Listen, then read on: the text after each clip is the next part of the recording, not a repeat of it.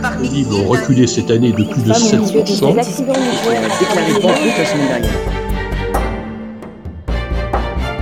L'information pour le monde suivant. Comment distinguer un fait d'un événement? Stressé par l'actu Perdu dans la jungle des médias Accro au flux d'infos inutiles Le groupe de réflexion IMS, Information pour le monde suivant, se penche sur les enjeux actuels et futurs de l'information.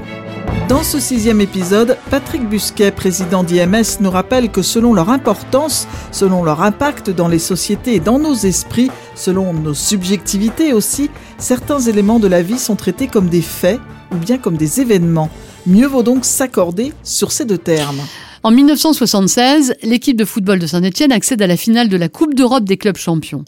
Dans la salle du secrétariat de rédaction, le chef du service des sports emporte la décision de titrer l'édition de ce jour-là, pleine page, sur l'épopée des Verts. Il laisse tomber ce commentaire, c'est l'événement du jour. À côté de lui, un secrétaire de rédaction hausse les épaules. C'est un événement pour vous, pour ceux qui vivent de sport, mais ce n'est en rien un événement du monde. Cette finale n'a qu'un impact particulier, limité, très limité. Ailleurs, d'autres événements ont un impact bien plus grand pour des populations. L'argument n'ébranla pas le rédacteur en chef des sports. Il n'y eut pas de débat. Cette anecdote interpelle sur la manière dont on construit l'actualité, comme sur la difficulté d'établir ce qu'est un fait et ce qu'est un événement. Comment identifier un fait? Le journalisme a structuré son regard de manière à déterminer les faits qu'il reporte. Pour cela, la production d'informations doit avant tout répondre à cinq questions, les 5 W, quand, où, qui, quoi, comment. Il s'agit de publier des faits ainsi définis qui aient été vérifiés, dont plusieurs sources attestent. Un fait est un élément de la vie qui génère un impact sur la vie collective. Par exemple, un accident automobile qui crée une perturbation affectant un grand nombre de personnes.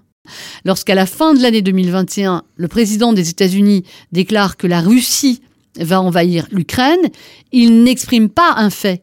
Il s'agit d'une déclaration découlant de renseignements, voire d'une opinion, peut-être même d'une manipulation.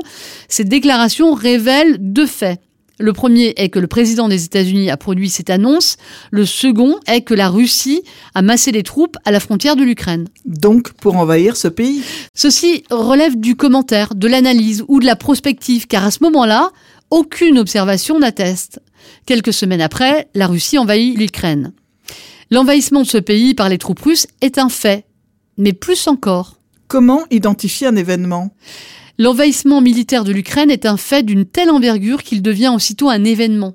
Son caractère exceptionnel d'une dimension internationale engageant le continent européen lui confère un traitement en rapport avec l'effet qu'il produit dans la société ukrainienne, mais aussi dans les pays voisins, voire sur la paix du monde.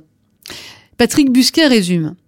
Un fait est qualifié d'événement par son incidence sur la vie collective, et notamment par la rupture qu'il crée dans le cours de société. Il est important d'être attentif à la chaîne des faits qui génèrent certains événements. Quand à la fin du XXe siècle le mur de Berlin est démoli, c'est un fait majeur, aussitôt vécu et traité comme ce qu'il est, un événement qui transforma l'Europe et les rapports internationaux. Pour autant, peut-on considérer cet événement au seul éclairage de populations démolissant ce mur? Il est la résultante d'années de contestation de l'ex-URSS, de centaines d'Allemands ayant tenté de franchir cette frontière au prix de leur vie pour beaucoup d'entre eux, de militants et de prisonniers politiques, de réfugiés dans les pays étrangers. Si l'événement ouvre un nouveau cycle par la rupture qu'il provoque, il clôt d'abord un enchaînement de faits qui ont bâti les conditions de sa singularité. Cependant, tous les faits et événements ne sont pas informationnels ni médiatiques. La victoire des talibans en Afghanistan en 2021, si elle a été couverte médiatiquement au départ des troupes occidentales du pays, a été très peu traitée en information. Les talibans ne sont pas entrés du jour au lendemain dans Kaboul, ils ont progressé, remporté des victoires. Or, ces faits, pas davantage que les bombardements de drones états-uniens des années durant, n'ont pratiquement pas eu d'existence médiatique. Or, ils ont transformé la vie de millions d'Afghans et d'Afghanes et provoqué des dizaines de milliers de morts. Enfin, pour Patrick Busquet, il faut également apprendre à identifier des faits ou des événements qui sont artificiels. Par exemple, un ministre qui recourt souvent à des repas sur des budgets publics en consommant du homard en une époque de forte contestation de la rue. On ne peut pas prétendre que ces faits aient une importance collective déterminante. Néanmoins, surmédiatisés et traités comme un événement, ils produisent leur effet, la démission du ministre en question, ce en quoi le fait peut être une construction.